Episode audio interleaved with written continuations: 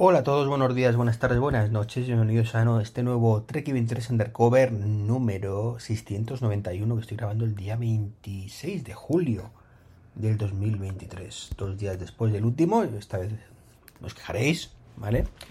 Y es que, bueno, esta vez se han pasado alguna cosita mm, que había dejado en el tintero y, bueno, novedades.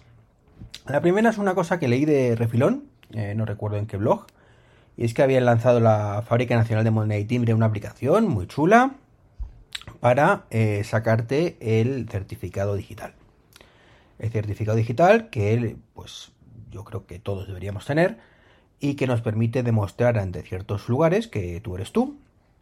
Y bueno, pues la forma tradicional de hacerlo era pidiendo cita en una oficina. Mm, al principio, en sus momentos, eran muy poquitas, ahora ya pues es bastante más fácil, ¿no? Eh, para, hacerlo y presentarte con, solicitabas toda la información, todo a través del ordenador, de un navegador, eh, llegabas, te presentabas con tu DNI, ellos verificaban que tú eras tú, entonces aprobaban la cosa esta y ya te daban todos los datos para que tú descargarte, tu, se generara el certificado y te los descargaras, ¿no? Bueno, no era un procedimiento especialmente complicado, pero sí especialmente tedioso. Porque evidentemente habría que ir a una administración pública y, demás. Ya digo, la última vez que lo hice mm, fue en eh, no, pero esto fue para la clave PIN además. No, no, no, no, no, lo tuve que hacer porque yo tenía el certificado digital, pero bueno, mm, había que hacerlo igualmente, ¿no? Eh, a la. Ah, no me acuerdo, a la consejería. Bueno, el tema de trabajo y no sé, que no, no recuerdo ahora mismo el nombre exactamente. Ya sabéis que hay unos nombres muy peculiares. A Tesorería de Seguridad Social, vale. Tesorería de la Seguridad Social, no me salía. Bueno, el caso es que supuestamente esta aplicación viene para solucionarnos la vida y evitarnos todas estas cosas. Eh, certificado digital que por cierto es totalmente gratuito. Mm, faltaría más, ¿verdad? Bueno, pues os bajé la aplicación oficial de la FNMT, eh, Fábrica Nacional de Moneda y Timbre, que tiene un, un icono curioso cuanto menos, parece que es el icono de los paradores, pero bueno, es el de la fábrica de moneda y timbre. Y vamos a hacer una M muy grande con un escudito de con una corona arriba y certificado digital se llama. Entonces tú lo abres, y se llama certificado digital, básicamente. En un alarde de originalidad del nombre. Bien, hasta ahí bien. Y lo cierto es que no es especialmente fea. Bien. Eh, tiene una especie como de menú hamburguesa arriba a la derecha, donde si pulsamos, pues en vez de ser un menú, pues nos pide básicamente, nos sale un... Bueno, os, voy a decir en el caso del iPhone, nos sale un action sheet de estos abajo, ¿vale? Un, un sheet, mejor dicho, no, no es un action sheet, una como una desplegable de abajo arriba, en el cual vienen dos enlaces. Así. O sea, tienes un menú hamburguesa que te permite acceder a mis certificados instalados y carpeta ciudadana. Mm, vale. Mi carpeta ciudadana, que ya sabéis, la aplicación está que está bastante chula en funcionalidad y que siguen mejorándola poquito a poco. Y mis certificados instalados, que podríamos pensar, bueno, pues nos dirá aquí un listado por si queremos renovarlo o no. No, lo que nos lleva directamente es a la página de ajustes en la cual vemos los, certificados y en la cual veo que yo tengo aquí mi perfil, mi certificado, ¿vale? Y perfecto, pues aquí lo tengo, ¿no? Tengo mi, querido certificado de la Fábrica Nacional de Moneda y Timbre que me caduca concretamente el 16 del 3 del 2026. Bien. Es ese que os decía que lo tengo instalado en todos mis dispositivos, así no tengo que estar con, con jaleos. Y más allá de eso, tengo dos botonacos, dos botonacos bien grandes, que pone uno solicitar certificado digital y otro ver certificados solicitados. Bien, pues vamos a ver qué pasa si pulso en ver certificados. Pues me dice que no tengo ninguno. Vale, pues no tengo ningún certificado digital. Es cierto, no tengo ningún solicitado. Tengo alguno activo que ya hemos visto en otro sitio, ¿no? Y llegamos a la parte guay de solicitar certificado digital. Y aquí es donde la matan, ¿no? Aquí nos dicen que tenemos que rellenar un formulario solicitado Solicítalo con vídeo de identificación. Rellena un formulario con tus datos personales, activa la cámara de tu móvil y ten a mano tu DNI rápido y seguro sin desplazamientos. Este servicio además te cuesta 3 pavos, básicamente. Es decir, em, como estamos en el 2023, ¿vale? Vamos a hacer las cosas bien, bien, bien como se hacía en 1923. Entonces, bueno, pues la adaptación de esto es, como tú tienes que demostrar que tú eres tú, pues te grabas en vídeo, me enseñas tu DNI, te lo pones, así haces un par de gestos y entonces, bueno, pues ya con eso lo tienes, ¿no? Y también te dice, por supuesto, que si no, pues nada, que pidas un cita, te manda un código y tú te vayas a tu cita previa y demás, pues un poco la forma tradicional, pero directamente desde la aplicación. Así que esas son las dos maneras. Y ahora diréis, estupendo, pero si ya tienes un certificado, ¿para qué tienes que hacer todo esto? Pues eso me pregunto yo. Porque yo lo que he dicho aquí en falta, que es de cajón de madera de pino, es a la hora de solicitar un certificado, es renovar certificado digital. Y si renuevo el certificado digital, con tu propio certificado digital deberías poder renovar tu certificado digital sin pagar tres pavos, sin desplazarte y hacer nada. Exactamente igual que se hace desde la página web. La cual, por cierto, es un truño. La cual, por cierto, hay que además luego descargarte el certificado exactamente desde el mismo navegador, si no lo han cambiado, que, que habías hecho. Y por supuesto, una cosa que solo puedes hacer una vez. ¿Por qué? Misterios, misteriosos. Pero bueno, digamos que le gusta ser más papista que el Papa. Así que esa maravillosa aplicación que venía a revolucionar el cómo cambiamos, eh, solicitamos, mejor dicho, certificado digital, pues es un truño más. Mm, no de los peores, ¿vale? Por lo menos no huele especialmente mal, pero mm, desde luego, pues, no sé, una aplicación que tiene que hacer tan sumamente poquito, porque yo entiendo muchas veces, evidentemente, que, que, queremos todo, ¿vale? Queremos una aplicación que haga 10.000 cosas, queremos las 10.000 el día cero, pero no, hay que ir evolucionando y además, como tenemos la frustración de que no sabemos lo que van a hacer y cómo lo van a hacer, pues nos mordemos las uñas. Esto es nefasto, y es que no tiene esto y no tiene otro. Ya. Pero hablamos de una aplicación que se llama certificado digital, que solo sirve para renovar o sacarte, pero bueno, para renovar no, está claro, para sacarte el certificado digital, que básicamente tiene dos funcionalidades, o tiene una. Entonces, eh, por lo menos, mm, coño, no me hagas esto. Que sí, que supongo que esto que estoy diciendo saldrá una renovación futura dentro de seis meses o un año, cuando el becario, bueno, esto no tiene pinta de haberlo hecho un becario, un becario por un poquito de nivel por lo menos, no es como la de la del colegio, ¿no? Que por cierto no lo comenté, la renovaron ya y ya sigue siendo igual de mierda, pero ya por lo menos no se ve los bordes de arriba abajo. O no, no se puede bajar las pestañas ah, con el dedo, en fin. En fin, pues eso. Que bien que esté, mal como está que es el gran problema, ¿no? De cómo implementar las cosas y lo mal implementado que está todo. Y bueno, hablando de. Bueno, no, esto no es implementación, pero. Mm, Twitter, pues. No sé, es que intentaba enlazarlo, pero no me ha salido bien, ¿no? Pues Twitter, esta empresa de que Elon Musk compró para básicamente cargarse, a pesar de que lo niegue, pues ha pasado mejor vida, básicamente. Se la termina de cargar, pero ha hecho un rebranding, ¿no? Ahora en vez de Twitter se llama X. Es decir, eh, me río por no llorar. Lo mejor que tenía Twitter, que era su marca, ¿vale? Una marca consolidada, conocida, eh, que la gente apreciaba en pasado hasta que yo Elon Musk se la cargó. Ahora de pronto desaparece y se llama X una marca que nadie conoce y que, bueno, pues que los cuatro fricazos, pues sabemos lo que es y nos da un poco igual entre comillas.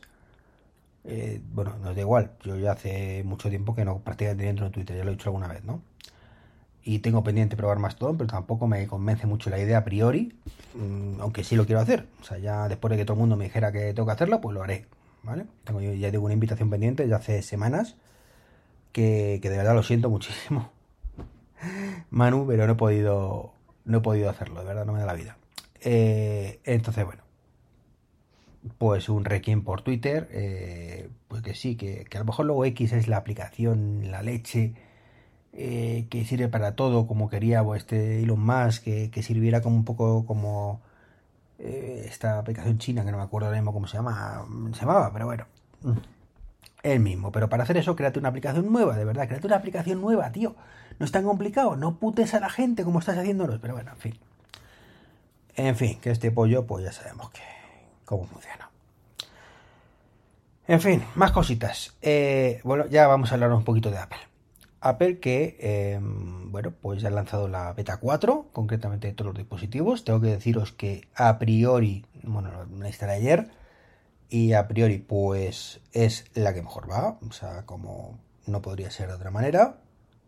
Mm, de momento no me ha dado problemas, ¿vale? Mm, lo cual está bien, está bien porque no es... Era raro que no me diera algún problemita, ya sabéis de interfaz y demás, seguro que me lo da a lo largo del día, ya lo comentaré cuando me dé. Pero de momento, bueno, pues la veo por primera vez, insisto, por primera vez en estas betas, pues la veo más o menos bien. Que nunca ha ido mal, todo se ha dicho, ¿vale? Nunca ha ido especialmente mal, ya sabéis que estas betas son bastante estables desde minuto cero. Eh, pero esta es la primera, por lo menos la beta 4, que veo que, tiene potencial de, bueno, pues ya puedes utilizarlo prácticamente como, como, normal, ¿vale? Las otras pues eran más o menos, pero seguía fallando cositas. Y en este de momento no he visto así ningún fallo un poco así que digas, Dios mío, qué mal. De momento, insisto, de momento. Y recordad, nunca os fiéis cuando veáis que la gente dice que va mejor la beta 4 o la beta 3 que la versión estable anterior, ni de coña, ¿vale? Es imposible que se vaya mejor, ¿vale? Podrá ir igual, como mucho, o, por ahí, o aparentemente igual, ¿vale? Así que nada, ya ha salido para el Apple TV, para el, Apple Watch, para el iPhone y para el, el, Mac, que por cierto, que la voy a poner. Mm, sí, he decidido ponerla. Así que ahora sí ya me bajaré Sonoma y, y a ver qué tal. No he querido ponerla porque, bueno, trabajo en el ordenador y, y tal, pero bueno, desde la beta 1 todo el mundo dice que va bien. Tampoco es que tenga muchos cambios el Sonoma, con lo cual no debería ir mal igualmente. Así que, así que la voy a poner tanto en, en este equipo como en el MacBook de 12 y, y a ver qué tal. Probaré primero el MacBook y, luego la pondré en este, en el MacBook Pro. Así que bueno, en esa parte contento y ilusionado con, con la nueva versión, aunque bueno, que son, este año ha sido muy Mac, ya lo sabéis. Y, y bueno. Y lo que parece ser... Ah, bueno, por cierto, Apple TV yo no he dicho que vaya bien, ¿eh? O sea, no, no he podido probarla demasiado en Apple TV. O sea, os digo que va bien en, en el iPhone, que es lo que más he podido probar. En el reloj, pues, va más o menos como iba. Y... porque no iba mal. Y, bueno, pues lo que fallaba sigue fallando, las limitaciones del reloj siguen estando ahí. Esa cagada de Apple de eliminar que podamos cambiar de esfera rápidamente, bueno, pues, pues muy mal Apple, muy mal, para que vamos a engañarnos, muy mal, muy, muy mal. Pero bueno, eh, es lo que es lo que yo digo. Entonces, bueno. Y en Apple TV, pues digo, lo bajé solamente en uno de los Apple TV, y que es el de la cocina. Y, a ver, nunca ha ido mal, pero es cierto, por ejemplo, que aplicaciones como YouTube se vuelven muy loca con el tema del cursor eh, cuando bajas de pronto se le va la pinza y bueno, pues a veces que, pasa un poco por esto, ¿no? Entonces no sé si esto estará solucionado ya o seguirá igual o tiene que actualizarse YouTube o, qué pasará, ¿no? Así que de momento esa la dejamos en el refrigerador y ya os hablaré de ella el próximo día, si no se me va la pinza. Y por último quería haceros una reflexión de unas noticias y pequeñas cositas que han pasado los últimos días con el tema del visor de Apple, del Apple Vision Pro. Eh, bueno, lo primero han salido básicamente dos noticias para mí, que bueno, hay más, pero una es em, Netflix, que bueno, que yo Netflix sabéis que no tengo mucho aprecio, pero bueno, está ahí, es una de las principales plataformas de streaming, que ya ha dicho que de momento no tiene ninguna intención de desarrollar para el visor, básicamente que la cuota es mínima o va a ser mínima y que no le interesa, que es básicamente lo que ya he comentado alguna vez, ¿no? Que, que por mucho que mole el visor, ese precio hace que, el, el, potencial de comprador eh, sea muy pequeñito y evidentemente pues los desarrolladores tienen que pensárselo muy mucho si les compensa o no les compensa, ¿no? Y eso hace que en mayoría de casos no les compense, a priori. Entonces, pues en el segundo artículo era hablando un poco de que o Apple le pega un empujoncito y hace algo, ¿vale? Mm, o bien mm, va a estar complicado va a estar complicado porque ya digo, mm, sí, al principio cuando salió el kit de desarrollo, que por cierto ha salido también la segunda beta del kit de desarrollo, eh, bueno, pues todo el mundo ahí, fíjate qué maravilla lo que puedo hacer y no sé qué, no sé cuánto. Si veis Twitter con un montón de, supongo más todo, los que lo tengáis me lo podréis confirmar, con un montón de pequeños vídeos, ¿vale? De, de cosas chulas que se hacían con el visor. Y es cierto, ¿no? Pero esto pasa siempre. Eh, cuando sale una versión nueva, hay un perfil ¿vale? De personas que son frikis normalmente, como tú o como yo seguramente que estamos escuchando este podcast, y que hace que, eh, bueno, básicamente nos lancemos un poco a la aventura de probarlo, ¿vale? Si eres desarrollador friki y tienes tiempo, pues independientemente de tu puesto en tu empresa, eh, tú lo haces pruebas, las subes y mira cómo mola. ¿Cuál es el problema? Que generalmente este friki de turno, el friki desarrollador de turno, salvo con todas las excepciones, no tiene poder real en su empresa. A él como desarrollador le puede molar mucho la gafa o el visor, pero claro, eh, tú dile al desarrollador de Telepizza, ¿vale? Que le diga a su jefe que ha sido incapaz de tomar la decisión de hacer una aplicación decente para Apple TV, bueno, ni decente ni decente, y creo que no tiene ni Live Activities todavía, que haga una aplicación que, oye, que mira, que estoy pensando que me hacen una aplicación nativa para de Telepizza para el visor. Va a decir que te subas aquí pedales, ¿no? Y que ese mismo razonamiento que ha llevado Netflix lo va a llevar él. ¿vale? Con lo cual no es rentable y no desarrollan. La buena noticia es que Apple parece ser mínimamente consciente de esto aparentemente. ¿Vale? Eh, evidentemente, no puede ser de otra manera. Y ya han anunciado que, bueno, pues tengo que investigar un poquito más. Me llegó ayer, me lo comentó Dani, me llegó también el correo de, de la propia mm, cuenta de desarrolladores que bueno, que se puede solicitar kit de desarrollo, pues si tú justificas de alguna manera que tu aplicación tiene sentido, pues para que lo pruebes durante un tiempo, mm, tengo que ver si es de forma totalmente gratuita o tiene algún coste.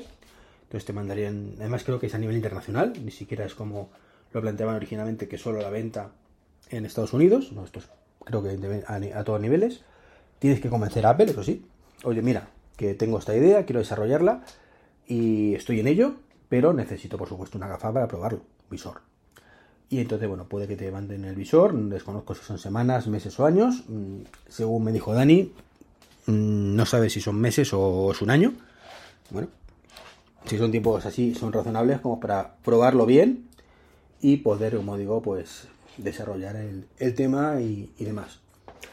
Evidentemente, si el visor no lo deja Apple, justificando, insisto, y me parece bien que lo haga, no como cuando nos aprovechamos un poquito todos comprando el Apple TV original, ¿vale? Diciendo, yo soy desarrollador, mándamelo por un euro. Y ahí que lo mandó. Pues. Pues eso, pues está muy bien, ¿no? Eh, me parece un movimiento bastante inteligente, mm, teniendo en cuenta eso, que, el porcentaje de compradores va a ser muy pequeñito inicialmente. Y por tanto, pues que. Pues que es complicado, como digo. Que, muchas empresas animen a hacerlo. Ya no por el coste, que, bueno, que en el caso de grandes empresas es irrisorio, evidentemente, esos 4.000 dólares, o 3.500 dólares o 4.200 euros, pero sí todo el, todo el resto, ¿no? Que diga, bueno, primero, ¿qué necesidad tengo de gastarme 4.000 euros? que sí que es irrisorio, pero son 4.000 euros. Y segundo, mm, pues bueno, todo ese público indie, por decirlo de alguna manera, esos desarrolladores que están en casa, que no tienen tanto poder económico, bueno, pues también, si tienes una buena idea, poder desarrollarla sin, sin tanto problema. Así que bueno, pues esto es un poco lo que os quería comentar hoy. Hoy me he enrollado un poquito más, he filosofado un poquito. Mm, me gusta de filosofar, ya lo sabéis. Así que nada. Eh, eso, pues cautela con, el tema Vision Pro. Creo, creo que el movimiento este va a ser bueno para, la gafa, para el visor, mejor dicho. Creo que es comprensible completamente la falta de apoyo inicial que va a haber por parte de desarrollos grandes, por lo menos, más de, de chuminaditas y cosas pequeñas. Y, bueno, pues vivimos un poco en eso como pasó con el iPhone o con el Apple Watch originalmente, aunque el Apple Watch sí lo abrazaron más los desarrolladores. Y es ese, ese, momento en el que, bueno, tienes un nuevo dispositivo, no sabes qué va a pasar con ello, insisto, más pensando en el iPhone original. Y los primeros que salieron fueron pequeñas aplicaciones que lo petaron hasta que llegaron las grandes y comieron todo. Esto es una oportunidad, evidentemente, es una oportunidad porque mm, va a haber poco al principio y si estás ahí pues vas a, poder sacar un nombre y, estar ahí, ¿no? Así que eso es la parte positiva. La parte negativa, claro, que no es lo mismo una, un teléfono de 600 euros o dólares que costaba originalmente el iPhone, más o menos, em, y que mm, tenía un potencial brutal, me refiero que un teléfono lo quería todo el mundo, que pues en este caso por lo que estamos hablando que es un visor que no mucha gente quiere a priori, y menos esta primera versión, y desde luego, muy de esa gente que lo quiere, eh, mucha menos dispuesta a gastarse lo que cuesta. ¿no? Así que, como digo, eh, luces y sombras de esto, o sea, creo que, la medida de Apple es buena, si lo he entendido yo bien. Y, bueno, pues esperando que esto le sirva por lo menos para rentabilizar la inversión inicial y mm, haya suficiente mm, desarrollo asociado y puedan sacar pronto la segunda versión mucho más económica y un poco más para todos los públicos. Pues eso es todo. Un saludo y hasta el próximo podcast. Chao, chao.